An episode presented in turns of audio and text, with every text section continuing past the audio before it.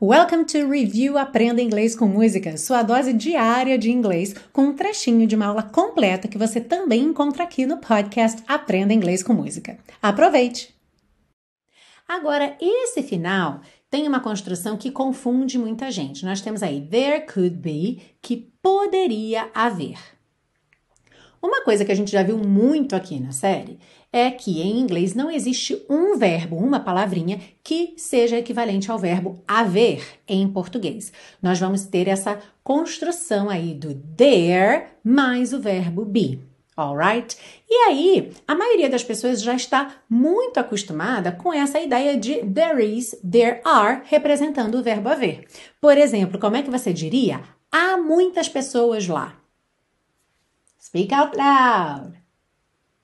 There are many people there. There are many people there. E eu vou só abrir parênteses aqui para esclarecer, caso você tenha ficado com dúvida, porque o, o, português tem essa peculiaridade com o verbo haver. No sentido de existência, ele não vai para o plural. Então, mesmo sendo muitas pessoas, a gente não diz haviam muitas pessoas, e sim havia muitas pessoas. Isso é bem raro de acontecer em português, mas curiosamente acontece com o verbo haver. Já no inglês, a gente vai fazer essa concordância. Então, many people é plural, nós usamos então there are, ok? Se fosse singular, one person, usaríamos there is, no singular também, alright? Vamos modificar um pouquinho essa frase. Vamos imaginar que esse evento com muitas pessoas aconteceu ontem. Então, como é que eu diria? Havia muitas pessoas lá. Havia muitas pessoas lá. There were many people there. There were many people there. Uhum. E aí você já reparou então que quem está viajando no tempo, quem está sendo conjugado é o verbo be, ou seja, o there sempre permanece igual e eu vou conjugar esse be de acordo com o tempo verbal que eu quero para minha frase. Vamos imaginar um terceiro exemplo. Esse evento vai ser amanhã e haverá muita gente lá.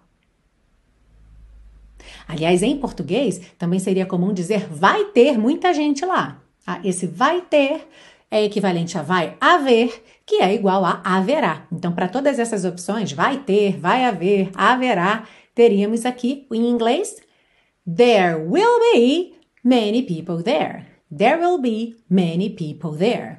Então percebe que o verbo be vai sendo conjugado de acordo com o tempo verbal que eu quero. Portanto, sing of love there could be. Cante do amor ou sobre o amor que poderia haver. Sing of love there could be.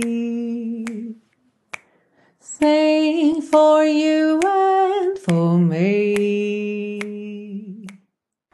E se você busca um curso de inglês passo a passo com a minha orientação, conheça o Intensivo de Inglês da Teacher Milena, meu curso de inglês que te oferece 30 dias de garantia incondicional. Saiba mais em www.intensivo.teachermilena.com.